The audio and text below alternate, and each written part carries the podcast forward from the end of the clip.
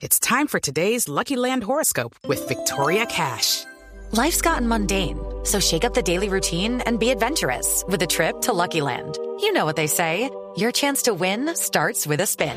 So go to LuckyLandSlots.com to play over 100 social casino-style games for free for your chance to redeem some serious prizes. Get lucky today at LuckyLandSlots.com. Available to players in the U.S., excluding Washington and Michigan. No purchase necessary. VGW Group. Void or prohibited by law. 18 plus. Terms and conditions apply. Bueno, oiga, Ana Milena, usted recuerda que nosotros entrevistamos al presidente Iván Duque hace algunos días. Y una de las preguntas que se le hizo al presidente de la República desde aquí, desde Blue 4.0, inevitable pregunta, por supuesto, pues fue, ¿qué pasó con la reglamentación de las plataformas de movilidad durante estos cuatro años, durante el gobierno pues, de, convertir a Colombia en el Silicon Valley de América Latina? Eh, le extendimos la pregunta porque claramente, a menos de tres meses de culminar el gobierno, pues esa reglamentación no se ha dado. Quiero que escuchemos esa pregunta puntual que le hicimos al presidente. El problema es la competencia leal o desleal que se presenta en el transporte. Porque uno lo que no puede tener son dos condiciones distintas donde sean depredadoras una con la otra. Por un lado, hay quienes hoy pagan su cupo, pagan su registro, pagan su impuesto, están en el sistema de transporte público, se rigen por una serie de normatividades y hay otros que entran y salen informalmente según la vocación que tengan y la hora que tengan disponible en su teléfono con un vehículo particular. Entonces lo que sí hay que lograr en Colombia es lo que han hecho otros países, que es o todos en la cama o todos en el suelo. Y si hay alguien que ha pagado por un cupo y tiene hoy eh, una prestación evidente y registrada de un servicio público de transporte, pues ese servicio público de transporte, a quien quiera entrar a competir, tiene que hacerlo en igualdad de condiciones. Ahí está. Definitivamente, pues este es un gobierno que no comparte eh, la forma como funciona este, esta solución tecnológica. Y siempre lo dicen. El problema no son las plataformas de movilidad, dice no solamente el presidente, sino también la ministra de las TIC sino el uso de carros particulares. Lo que pasa es que una cosa no va por aparte de la otra. La cosa va junta. Y cada vez se hace más necesario avanzar con el tema y lo que plantea es algo que no es nuevo, que ya se ha dicho desde hace mucho tiempo, y es que todos en la cama, todos en el suelo, sí, pero ¿cómo lograrlo? Pues claro, sí, aquí todos los candidatos han dicho de acuerdo, pero pues ¿y cómo? Sí, pero, pero cómo? Sí, ese es el punto realmente. Pues recuerden ustedes que hay un gremio que reúne a las plataformas digitales en Colombia y allí, por supuesto, a las de movilidad. El gremio se llama Alianza IN. Su vocero es el ex superintendente de Industria y Comercio, Pablo Felipe Robledo, y está con nosotros a esta hora de la noche en Blue 4.0. Don Pablo Felipe, bienvenido, buenas noches. Muy buenas noches, Juan Manuel, Ana Milena. Muchas gracias por la invitación a este programa Blue, eh, Blue 4.0. Gracias a usted por acompañarnos, Pablo Felipe. Bueno, ¿qué opina usted de las declaraciones que hace el presidente de la República? Bueno, las declaraciones eh, imposible más desafortunadas, porque lo primero es que uno, no como vocero de un gremio o como empresario eh, del, de, del negocio de las plataformas tecnológicas, o como propietario de un carro eh, que hace las veces de socio conductor, sino eh, de ciudadano común y corriente. Que venga otro gobierno, que pase otro gobierno, como el de Iván Duque, eh, y digo otro porque el problema tampoco se solucionó en el gobierno anterior del cual yo hice parte, pero que venga otro y otro gobierno posterior que cada vez entre más posterior pues es más complejo y más grave lo que está pasando, porque más interinidad, eh, más zonas grises, eh, más problemas hay para algo que debería haberse solucionado hace ya varios años eh, y que algún día encontrará una solución definitiva. Pero yo creo que usted lo, lo mencionaba muy bien, pasa el gobierno de Iván Duque, el gobierno de que se que coreaba, diríamos, diciendo que era el gobierno de la economía naranja, que era el gobierno de la modernidad, que era el, el Silicon Valley eh, criollo, y no logramos en este gobierno darle una solución definitiva, clara y contundente a eh, eh, los servicios que de transporte que para nosotros son transporte privado que se intermedian a través de plataformas tecnológicas de movilidad. Eso es lo primero que habría que, lamentar eh, profundamente y el que pierde fundamentalmente es el ciudadano, el usuario, el consumidor, que ve limitadas sus posibilidades de, de movilizarse. Dice, dice el presidente que él no está en desacuerdo con las plataformas de movilidad, sino con el uso de carros particulares a través de estas plataformas. Eh, y entonces lo que dice es que hay condiciones injustas. Eh, ¿qué, opina usted frente, frente a ese? Porque eso es, eso es un argumento recurrente en el debate, ¿no? Sí, y es una, y es una falacia. Ustedes mismos en la introducción del, del, de esta entrevista, Ana Milena y usted, eh, lo advertían, es que lo uno va de la mano de lo otro. Eh, uno no puede estar eh, de acuerdo con las plataformas tecnológicas de movilidad y al mismo tiempo estar en desacuerdo con el servicio de transporte que se intermedia a través de esas plataformas tecnológicas de la movilidad, pues porque precisamente lo que hacen esas plataformas es intermediar el servicio de alguien que tiene un carro particular del propietario de el conductor de un carro particular y una persona que es un ciudadano que tiene una necesidad específica de movilizarse y que contrata ese servicio privado de transporte a través de una plataforma tecnológica que une lo uno con lo otro. Entonces, eh, eso que dice el presidente de no estar de acuerdo con las, eh, que, que, no tener ningún, ningún problema ni ningún reparo frente a las plataformas tecnológicas de movilidad, sino al servicio, pues eh, eh, es una tontería mayúscula, porque eh, eso, eso o es una forma diplomática de decirlo, o es que definitivamente el presidente no ha entendido cómo es que funciona este tema. Porque, repito, una cosa no puede escindirse de la otra. De la otra, claro. son un binomio. Sí, Pablo, ¿en qué estamos en este instante? ¿Hemos pues avanzado? depende ¿Hemos avanzado en nada? depende como uno lo quiera mirar y, lo, y, lo, explico de la siguiente manera. Eh, eh, en realidad, la Constitución Nacional que establece la libre competencia, la libre concurrencia de un agente económico al mercado para prestar un servicio o vender un bien determinado, eh, dice claramente que la regla general es la posibilidad de concurrir y que salvo que una ley establezca unas determinadas condiciones y requisitos, pues la forma de concurrir a ese mercado es absolutamente libre, no sujeto a ninguna regulación ni sujeto a ningún requisito eh, especial. Y al no haber entonces una ley de la República que establezca unos requisitos para que quienes prestan servicios de intermediación de transporte a través de plataformas tecnológicas de movilidad y los socios conductores y los usuarios, al no estar eso regulado, eso lo que significa desde el punto de vista constitucional y legal es que la actividad es absolutamente libre y es legal. Entonces, el gobierno ha tratado de vender una tesis que es totalmente falsa y arbitraria, que es la de los taxistas que dice como el servicio de las plataformas tecnológicas de movilidad, el que intermedia, no está regulado en la ley, es una actividad ilegal. Y resulta que la conclusión es absolutamente diferente. Entonces, para nosotros la actividad es absolutamente legal.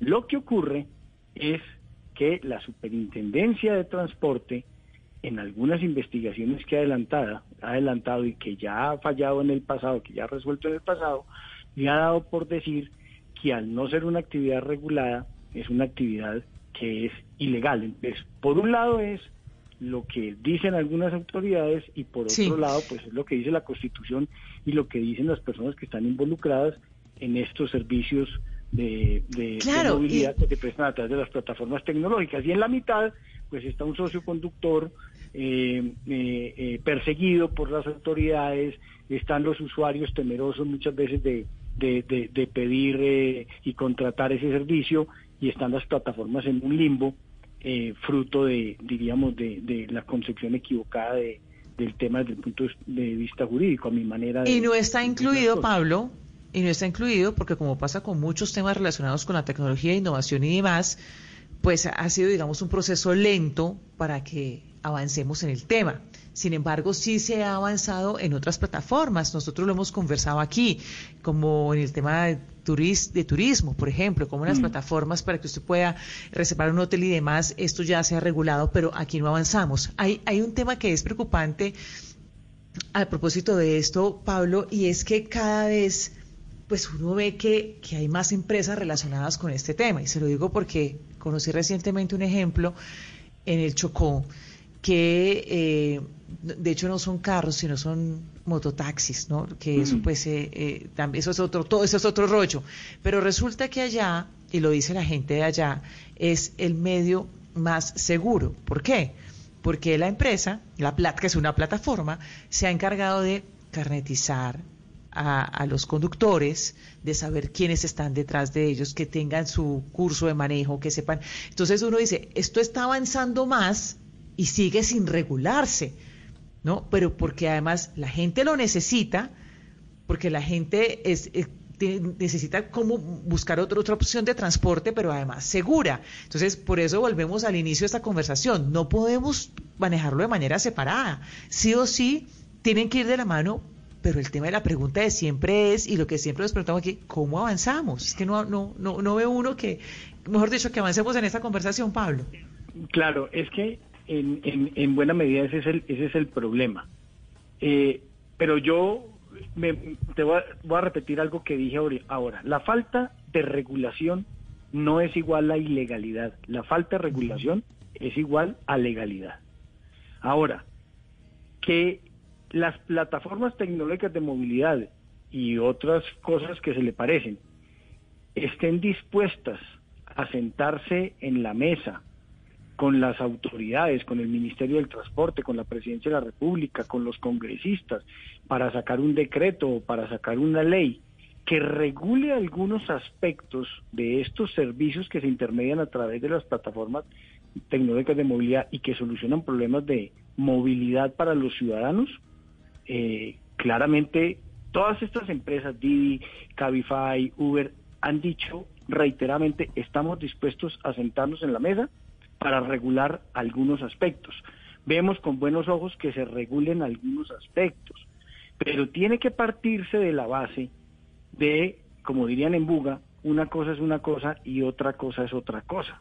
Porque si a las plataformas tecnológicas de movilidad, a los socios conductores, a los usuarios, les pretenden dar el tratamiento que le dan a los taxistas y hacerles que cumplan la legislación de los taxistas, pues esa posibilidad de regulación nace muerta, porque pues una cosa son los taxis y otra cosa son los servicios que se intermedian a través de estas plataformas tecnológicas de movilidad. Mire, cuando yo era superintendente, el gobierno del presidente Santos sacó una regulación para unos taxis de lujo, que eran unos taxis negros. Sí, me acuerdo. Yo no sé si ustedes se acuerdan de eso. Sí, me acuerdo perfectamente. Y eso lo anunciaron, y eso lo anunciaron con, bombos, y platillos. Y fueron al Palacio de Nariño, allá fue el vicepresidente Vargas Lleras, que era el encargado de los temas de infraestructura y de transporte, fue la, la ministra eh, de Transporte, estuvo el presidente, estuvieron los de los de Uber, me acuerdo yo, y algunas plataformas, estuvieron incluso los taxistas, y allá se tomaron una foto. ¿Eso en qué terminó? Pues terminó en que no hay taxis negros de lujo y que no hemos solucionado el problema de los servicios de movilidad que se prestan a través de las plataformas tecnológicas de movilidad en carros privados, pues porque lo que se reguló, y en ese momento lo dijimos desde la Superintendencia de Industria y Comercio, perdóneme, si esta regulación es para sacar unos taxis de lujo que van a vestir, que van a pintar de negro, pues magnífico.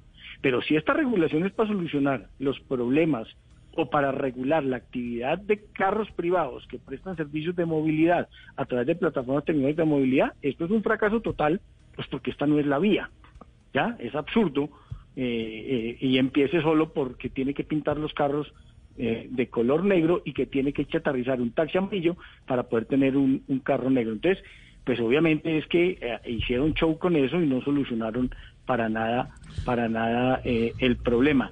Y Es mentira que unas personas, o sea, cuando se dice que es que todos en la cama o todos en el suelo. No, es que no es todos en la cama todos en el suelo. Los taxistas regulados de una determinada manera y las plataformas tecnológicas de movilidad y los servicios de movilidad regulados de otra manera. Eso no, eso, pero no es posible que los taxistas tengan la regulación de los privados y los privados tengan la regulación de un servicio público de transporte en taxi. Ese es, ese es, ese creo yo es parte fundamental del problema. Ustedes eh, hicieron, pues desde Alianza IN, quiero decir, una comunicación oficial en la que plantean parte de esto que usted está diciendo y otros puntos, y muy a propósito precisamente de la entrevista eh, que le hicimos al señor presidente de la República, y, muy a propósito también de este planteamiento que usted hace de las condiciones entre los particulares y los taxistas, hay un punto que dice, frente al pago de impuestos, estoy abriendo, eh, digamos, estoy en comillas. Desconoce el presidente, dicen ustedes que el servicio de taxi está exento de IVA y que las cargas impositivas de rodamiento para los carros de servicio público tienen una tarifa especial inferior a las que pagan los carros particulares. Dicen ustedes además, por el contrario, Correcto. el servicio de intermediación tecnológica propio del esquema de plataformas está grabado con IVA desde hace varios años. Preguntaría yo, ¿y los particulares? Por eso, el, el, lo que, lo que, es que lo que termina diciendo el presidente ahí, pues es otra imprecisión. Porque el servicio, los servicios de transporte privado que se integran a través de las plataformas tienen IVA. El otro no tiene IVA. Los impuestos de rodamiento acá son superiores que en los taxis que son inferiores. Y el sistema de cupos. Mire, verá que el presidente eh, de una u otra manera se gasta un tiempo hablando del tema de los cupos y yo no sé si es que la gente no sabe al final qué son los cupos. Los cupos es que en algún momento determinado, cuando regularon la actividad de los, de los taxis, los alcaldes municipales dijeron para que no hubiese una sobreoferta del servicio de taxi, dijeron esta ciudad por las características que tiene, eh, como máximo tendrá mil taxis y esta tendrá 500 y esta tendrá 2000 y esta tendrá 700 y regularon el máximo número de taxis. Pero quien tuvo un taxi no le pagó un peso al Estado por el cupo. El Estado no vendió los cupos. Lo que pasa es que hay una falla de mercado que implica que si el alcalde dijo que eran mil cupos y no aumentan los cupos, entonces la única forma, porque no pueden haber mil un taxis, la única forma es coger un taxi nuevo, chatarrizar uno viejo, y entonces el que chatarriza además de que el que va a comprar el taxi nuevo le tiene que comprar el taxi nuevo, le paga el taxi viejo el valor del taxi, pero también le, va, le, paga el cupo que le está cediendo porque uno sale del mercado y el otro entra al mercado. Pero no es que se trate de un impuesto, no es una plata que recogió el Estado en algún momento determinado, y al contrario, esa es una falla de mercado que produce qué? Uh -huh. Una regulación que protege a los taxistas. Porque es que el sistema de cupos y el que hayan solo mil taxis en el ejemplo que estoy poniendo, ¿a quién favorece? Favorece a los taxistas, pero genera unos problemas gravísimos. Genera el problema de cupos, que termina siendo una barrera de entrada de cualquier persona que quiera ser taxista, y perjudica al ciudadano. Perjudica al ciudadano porque precisamente como no hay, como está controlada la oferta de taxis, cuando hay mucha demanda, pues como diría Celia Cruz, no hay cama para tanta gente, aquí no habría taxi para tanta gente. Y por esa razón es que han tenido estas soluciones privadas de eh, plataformas de movilidad, de intermediación de servicios de transporte a través de plataformas de movilidad, han tenido un éxito porque ter terminan solucionando esa falla que se produce en el mercado fruto de la regulación de los taxistas. Esa sería una de las razones, eh, Pablo, por las que usted dice justamente que no se podría o todos en la cama o todos en el suelo. Hay el tema de los cupos, por ejemplo. Hay otras sí. razones, hay, ¿cuáles otras cuáles otras razones pues para que sí, todos pero, entendamos pero, justamente pero, porque es que no se claro. porque es una imprecisión decir todos que no se podría hacer eso? Claro, no, pues es que todos en la cama, todos en el suelo, ¿cómo así que todos en la cama, todos en el suelo? Si es que somos diferentes. O sea, no todos podemos ir al mismo suelo, no todos podemos ir a la misma cama. Pero voy a decir incluso algo que yo creo que es que, que es relevante, que es esto.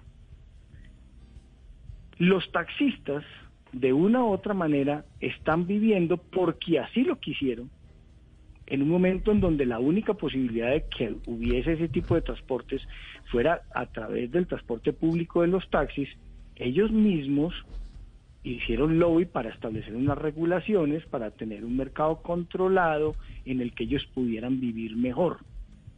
Pero ya ahora que hay otras soluciones de movilidad, eso terminó siendo una especie de tiro en el pie o una especie de harakiri. ¿ya? ¿Qué hay que hacer con los taxistas?